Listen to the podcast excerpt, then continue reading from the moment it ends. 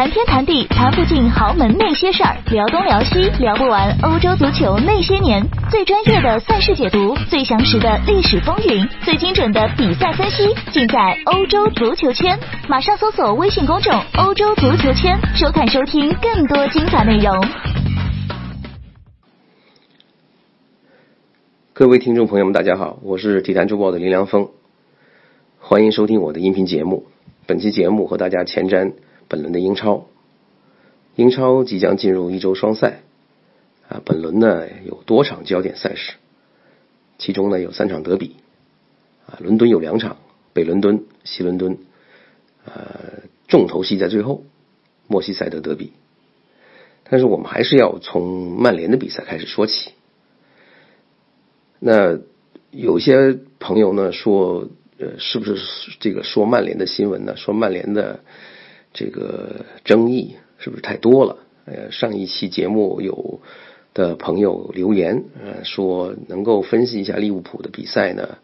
呃，会很有趣，呃，不要老说那么多曼联的东西。但是这个真没有办法，因为确实这个曼联的新闻和争议呢层出不穷，所以也很难回避。所以呢，这这次呢。呃，虽然从曼联的这个比赛开始说起吧，但我争取啊长话短说。曼联本轮的对手呢是南普顿，这两个队呢现在应该来讲啊，是两位主教练呢都处在比较被动的这个局面。当然，穆里尼奥的呃处境呢要略好一点，呃，因为刚刚在欧冠啊主场击败了这个博尔尼年轻人，那么提前一轮呢。踏进这个淘汰赛阶段，那至少来讲呢，呃，让穆里尼奥呢少了一份担心，因为如果这场球不赢的话，那么下一下这个小组的最后一轮呢，去客场打巴伦西亚，他未必有把握能拿下来，呃，拿不下来的话呢，这个呃有可能就会坏了他的一个记录，那么这也是他之后啊。在新闻发布会上，面对媒体这个说起他的这个欧冠的这个表现不太好的时候呢，他当即就跳出来，就拿出了这样的一个数据，说连续十四这个十四个赛季的欧冠啊小组出线的就没有问题，而两次没有打欧冠的去打欧联呢，我都是以夺冠啊这个告终。那么这个东西呢，又让媒体呢。啊，一轮的这个嘲讽啊，说了很多这个老是活在这个过去的光环下的这样的这个类似的话。那么其实呢，呃，看穆里尼奥的这个呃最近的言论呢，我有一个感觉，就是他虽然仍然是这个啊言语比较犀利，然后呢，同时也会呃这个。回怼这个媒体的力度呢，也啊，这个一直保持啊，和他这个平时的这个水准一样。但我总感觉到他现在呃，这个回怼媒体的这个呃风格，或者是回怼媒体的这个水平，也和这个曼联的这个现在的这个场上的发挥一样的在走下坡路。因为我觉得一个。呃，处在压力之下的这个主教练呢，回答媒体的这个发问呢，是很讲究技巧的。因为如果你的成绩不好，那怎么样才能够让呃媒体的这个提问啊，顺着你自己的这个思路啊，朝着积极的一个方面去发展？那么这样的话呢，你说出来的话啊，由媒体经过一番解读啊，上报也好，放在网上也好。那会是一个较为积极的一个语调，较为积极的一个反应，而不是像现在这样，呃，每一次你的话出来都被解读为很负面、很消极啊、很怨气。那么他现在说的这一番话里边，呃，有很多呃，让人想到的就是，你一直都在说我过去怎么样，而不是说我现在。那过去呢，确实穆里尼奥啊成绩很不错，呃，欧冠呢这个拿了两次冠军啊，这个十四次小组出线呢，也确实是一个呃比较令人称道的一个记录。啊，两次欧联呢都以夺冠告终，那确实也不是常人能做得到的。但是呢，这如果媒体要问你为什么打这个瑞士的博尔尼年轻人打的这么被动，那你完全可以从是吧这个积极正面的一个角度啊，把媒体的这个想诱导你、想诱使你说一些呃这个有争议的话啊，从这样的一个角度给它拧过去。你比方，你可以说这这场的这个欧冠的这个比赛呢，我确实想看一看啊，就是过去这这个几场比赛，我们呃本队用的这些年轻人做前锋，比方说用啊拉什福德、用马夏尔、用林加德啊这些年轻人，呃，我们其实取得的成绩还可以。那么这场比赛呢，应该给他们多一点这个比赛，多一点时间看看他们的表现啊。虽然他们表现的这个呃出来的这个。状态呢不是很理想，但是我觉得他们这场比赛里面得到了较好的锻炼，应该接下来呢会啊发挥的更好啊。在这样的话呢，就回避了随后啊媒体又来炒作他仍然活在过去的这样的一一一些啊非常负面的东西。同时呢，他也因为这么说，暂时可以让啊比方说马夏尔、林阿拉福德和林加德这些人呢感觉到啊主教练还在支持他们。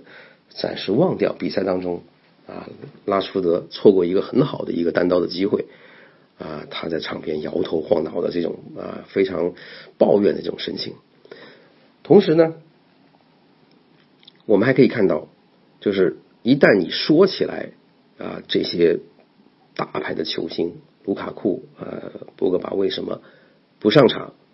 你也可以从一个积极的角度就说，如果呃这个大牌的球星。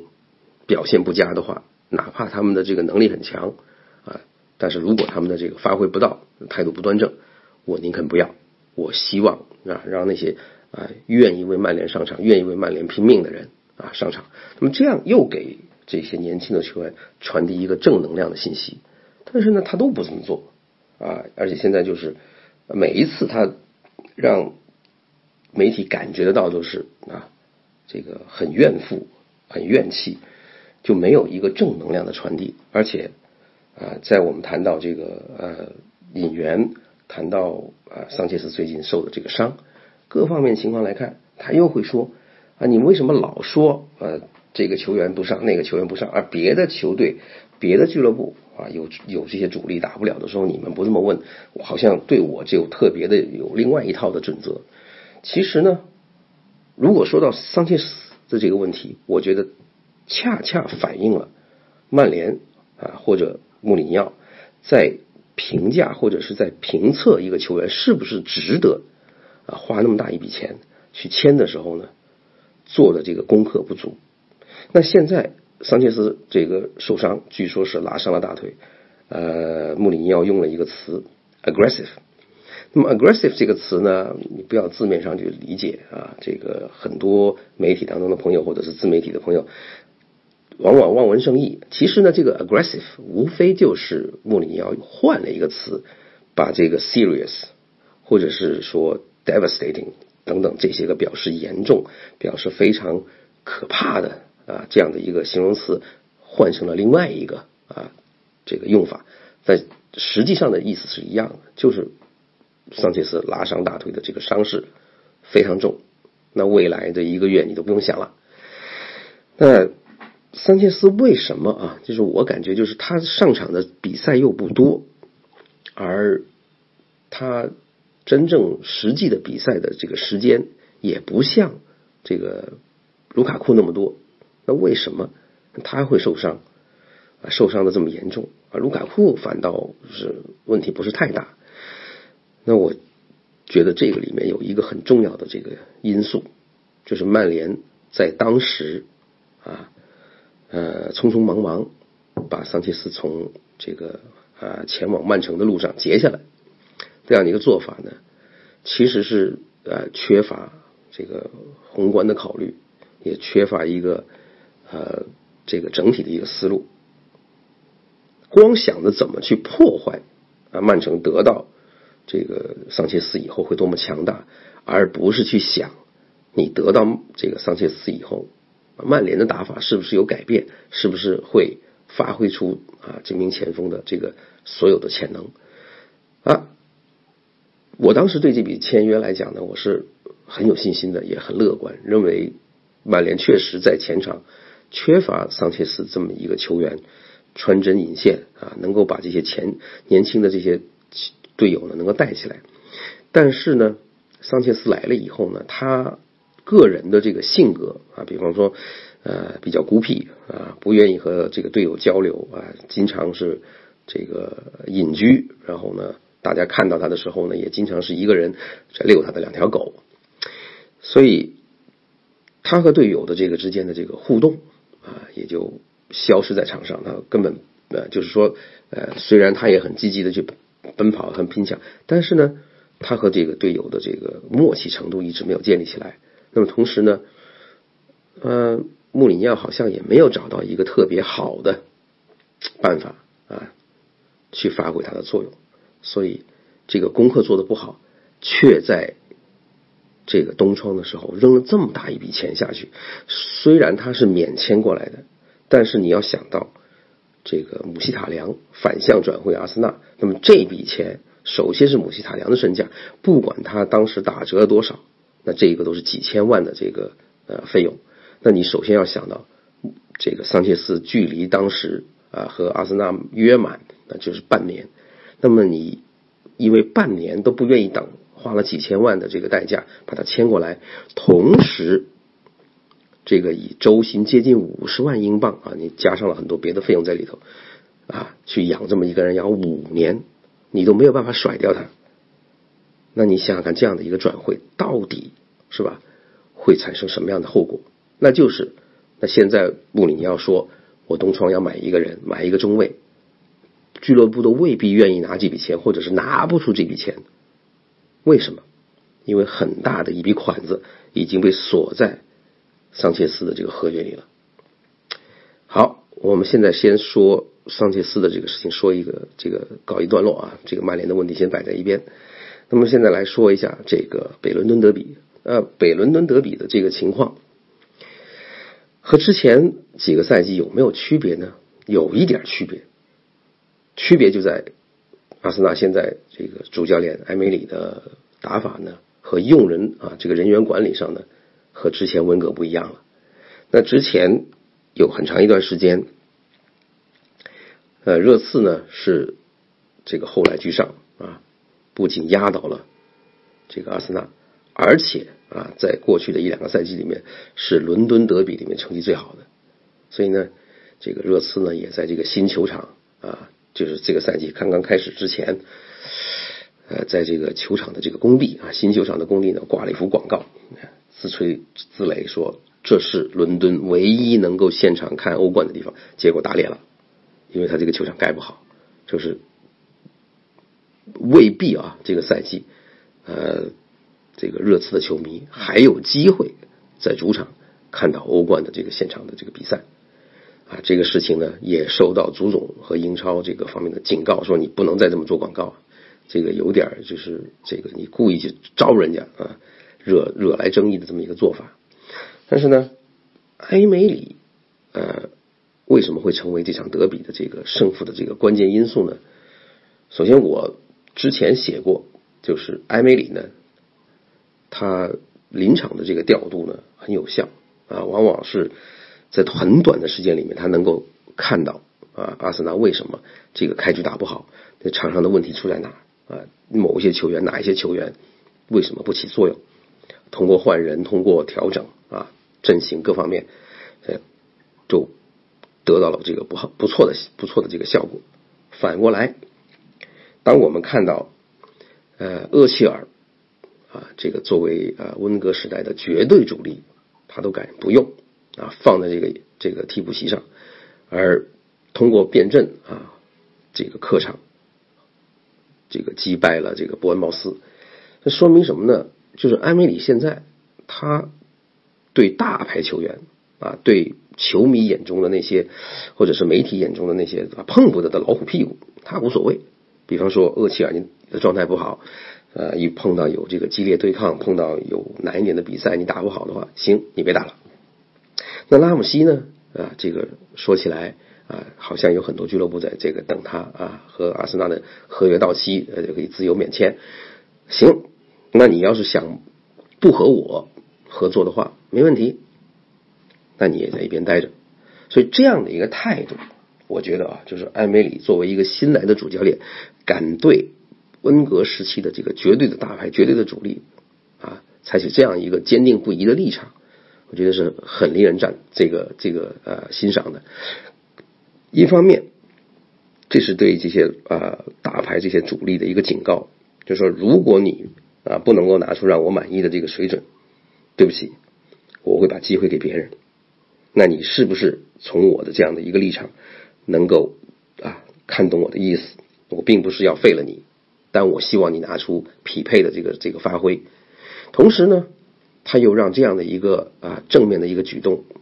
感染那些急于上场。非常想表现自己的这些边缘球员，这就是啊，我给你们的机会。如果你们能够拿出让我满意的这个这个状态，没问题，你们可以打比赛。所以从这里面得益的最多的是谁呢？伊沃比。那伊沃比，我这之前的这个呃稿件里面和别的这个呃节目当中我都说过，伊沃比在温格的这个后期已经找不着北了。很多比赛上场以后呢，他总是觉得自己啊。会是这个球队发挥不好，第一个就要换的人，所以呢踢的也这个漫不经心。但是现在啊，你感觉得到伊沃比确实正在一步一步的兑现自己的潜力。那么这场比赛，阿森纳和热刺的之间的这个这个较量，谁可能占上风呢？从表面来看，那热刺热刺呢稍微要好一点，但是我感觉呃阿森纳有潜在的。这个呃，赢球的这个机会，首先呢，我们可以感觉就是热刺在这个欧冠和国际米兰的比赛呢是留了一手的。那埃里克森呢是替补上场拿下了比赛，虽然我们可以理解为波切蒂诺啊留了一张王牌在在在手里头扣着啊，到关键的时候再上。同时呢，我们也可以解读为波切蒂诺。啊，着眼于这个一周双赛，那可能考虑到你自己的阵容比较单薄，所以呢，他不愿意啊，在这个一场比赛当中啊投入过多的兵力。不过呢，我仍然觉得，在欧冠的生死战当中，能这么去用兵，已经体现出波切蒂诺这个人啊，对于球员的状态啊，对于全队的信心呢各方面，甚至自己的这个啊排兵布阵呢，有十足的信心。但这个教练，我觉得好就好在一个什么呢？他是能够啊，用自己的这个啊风格，用自己的这个信念，激励啊，鼓舞手上的球员呢，去打好每一场比赛。而且呢，那些凡是跟他不是同心同德的人啊，不是一条心的人，他是很斩钉截铁，马上就放在一边不用了。那这个里面呢，有谁呢？就是我们现在看到的这个丹尼罗斯，丹尼罗斯现在基本上啊打不上很重要的比赛，除非是因为这个啊体能或者是阵型有缺口，那丹尼罗斯有可能打一下。但是呢，大部分的时候呢，我是觉得呃波切蒂诺这个人是极讲究啊这个忠诚度的，这个也和埃梅里多少有点像。而且呢，埃梅里和呃波切蒂诺两个人呢这个关系还很不错。虽然呢，这两个人呢，并不是说一开始的这个交情就很深，因为埃梅里当时在巴伦西亚，哎，这个离任的时候啊，他到这个俄罗斯去执教这个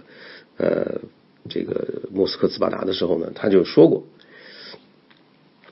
呃，你们想找我的这个继任的话呢，波切蒂诺是一个非常好的这个人选，因为我研究过这个西班牙西班牙人的这个打法，那他。呃，跟我的打法是最接近的。那么这样的一个推荐，其实当时他还跟这个波切蒂诺还没有见过面，所以呢，波切蒂诺认为这个是是吧，同行之间很难得的啊一个君子君子的行为，就是只看一个人的能力，而不是看我跟他的交情有多深。所以这样的话呢，两个人后来慢慢慢慢这关系特别好啊，成了好朋友。但是呢，波切蒂诺和埃梅里这个啊两个人呢。我隐隐约约的感觉到，埃梅里的这个临场的这个发挥呢，要比波切蒂诺稍微好一点点。那当然就是可能因为波切蒂诺在热刺的这个时间已经比较长了，是吧？从一四一五赛季到现在已经打了四个赛季，所以呢，他对英超更了解啊，也对热刺呢，那这个调调教的更得心应手。但是埃梅里现在的这个呃情形来看呢，就是跑到乌克兰是吧，和波尔塔瓦那么打这一场这个欧联杯的比赛，带的是什么呢？带的是一帮以前啊，就是温格时代基本上没什么机会上场的这帮一这么一帮人上去。啊，上半时清清脆脆的三比零就把比赛拿下来，而且呢，他把大部分的主力留在这个大本营啊，也是好好休整。所以从这个角度来看，就是这个热刺拼国际米兰拼得很凶，但是阿森纳这一块呢，保留的这个体能、保留的实力呢，还是比较到位的。所以我觉得这这场比赛里头，阿森纳略微有一点点啊这个优势，就是球员的这个状态和体能。那么切尔西和富勒姆的比赛呢是西伦敦的德比啊，这这两家的这个呃相隔的距离非常近，你真的有的时候去找这个切尔西，说不定走错路跑到富勒姆去了，而且呢，这个切尔西这个俱乐部外面这条路就叫做富勒姆路啊，所以你走错了是完全不奇怪的。现在，呃，萨里和这个拉涅利这两个呢是意大利的教练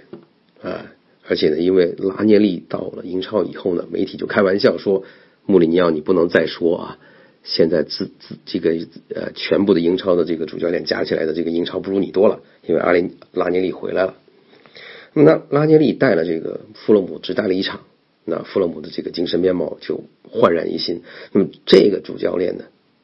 带保级队是很有心得的，而且呢，他的那套打法，他的这个这个风格呢，也很适合。现在的富勒姆也很适合啊，和富勒姆同一水平的这些英超球队。那萨里现在遇到一个什么问题呢？虽然他在欧联杯里面主场啊，这个四比零啊轻取这个萨罗尼基，但是呢，他有一个问题还没有解决，就是现在若日尼奥的这个位置和的打法，现在已经被英超的对手呢研究出来了一点点眉目。那过去两场比赛呢，呃，切尔西的平了埃弗顿，输了热刺，关键都在于若日尼奥的这个位置呢，被对方的这个攻击型的中场呢锁得很死。那这个玩法呢，其实呢，很早的时候呢，呃，我见识过一次，就是当年啊，米兰和尤文图斯之间的这个交锋，当时皮尔洛还在米兰的时候呢，啊，因为当时安切洛蒂安排他，对吧？就是进攻中场拖后。隐身在这个后卫线之前，逃避对方的盯防，这么这样一个玩法呢，哎，大获成功。所以呢，里皮当时的做法就是找人去专门去盯啊，缩在后面的皮尔洛。那么当时这个打法呢，啊，确实起到了这个效果，就是尤文图斯又赢了米兰。而且我后来看了很多场这个呃皮尔洛的这个为为核心的这个比赛。发现啊，尤其是当这个呃欧洲杯的时候，英格兰和意大利的交锋，当时零比零打平，我也很诧异，为什么都知道是吧？这个皮尔洛是意大利的这个进攻的大脑，为什么没有人去没有派这个霍奇森当时没有专人去盯他？而且这个事情又发生了第二次的悲剧，就是在世界杯啊，这个意大利又赢了英格兰。那这样对比起来呢，就是那如果。萨里的这个玩法，用若日尼奥啊拖后去调动去做这个全队的这个比赛的这个节奏的这个枢纽节拍器，那么对手是不是能够啊有效的锁定这个人？因为现在尴尬的是什么呢？就是因为若日尼奥来了以后，他的位置靠后，由他来牵动全队的这个攻防啊，掌握这个节奏方向，那变成就是什么呢？就变成啊这个四三三里面的三个中场呢？坎特好像这个位置就推到一边去了，推到一边去了以后呢，具体坎特应该是一个什么样的角色呢？我的感觉是，萨里好像并不是特别的这个清晰，那给他的这个安排的任务呢，这个介乎于这个保护若日尼奥和参与进攻之间，就没有一个清晰的定位。那现在坎特呢，因为过去两场比赛发挥的一般。萨里已经开始公开批评他，说他做的不够好，所以这场比赛呢，我提醒大家，就是可这个拉涅利是不是能够找到啊这个办法去打乱切尔西的节奏。那么，另下一场呢，就是这最后的一场，这个莫西塞德德比，呃，克洛普的这个日子会稍微难过一点，因为现在欧冠那需已经到了悬崖边上，需要什么呢？主场一定要拿下那不勒斯。那这个情况来看呢，就是利物浦在英超和欧冠的这个表这个表现和发挥呢，这个判若两队。那我之前在这个呃稿件里面说过。那这个跟克洛普现在的心态有一定的关系。克洛普呢，希望把这个啊英超啊争冠的这个状态稳定下来，所以呢打法上面来讲求稳啊各方面都会呃小心翼翼，丢球丢的很少。但是呢这个打法呢心态的转变呢多少影响了这个利物浦本身啊上上个赛季已经形成的套路和风格。所以在欧冠呢遇到啊更强一点的对手、更狡猾一点的对手的时候呢，利物浦往往就不太适应。那么现在呢，这个莫西塞德的这个德比，埃弗顿的主教练啊是个葡萄牙人马尔克西奥瓦，他带埃弗顿的最近一段时间呢，呃，状态有所回升啊，慢慢慢慢已经这个啊积分呢排名都上来了。所以这场比赛呢，有可能利物浦在欧冠输球以后呢，又会在这个啊德比当中呢出现一点点小的状况，因为现在出现问题的这个环节是在利物浦的中场，但现在到底哪三个人破配合的最好呢？上赛季的情况是三英，就是三位英格兰的国脚张伯伦、亨德森和米尔纳，那现在呢，除了亨德森或者除了米尔纳。的这个位置比较保险以外，凯塔、法比尼奥或者是维纳杜姆这三个人呢，谁来搭谁搭谁，好像现在都不是特别肯定。但是呢，我们再看埃弗顿这边呢，那就啊清晰的多了。现在呢，他已经把这个啊安德烈戈麦斯、呃这个啊呃戈耶这些人呢捏合的差不多，而且呢。有一个比较重要的变化，就是他把这个理查利森呢从边路呢移到了中路。那马尔克西亚瓦的这样的一个变阵，对利物浦是不是啊会形成一定的威胁？那比赛中我们再见分晓。谢谢大家收听这期节目就到此为这个到此为止，那么下期节目再见。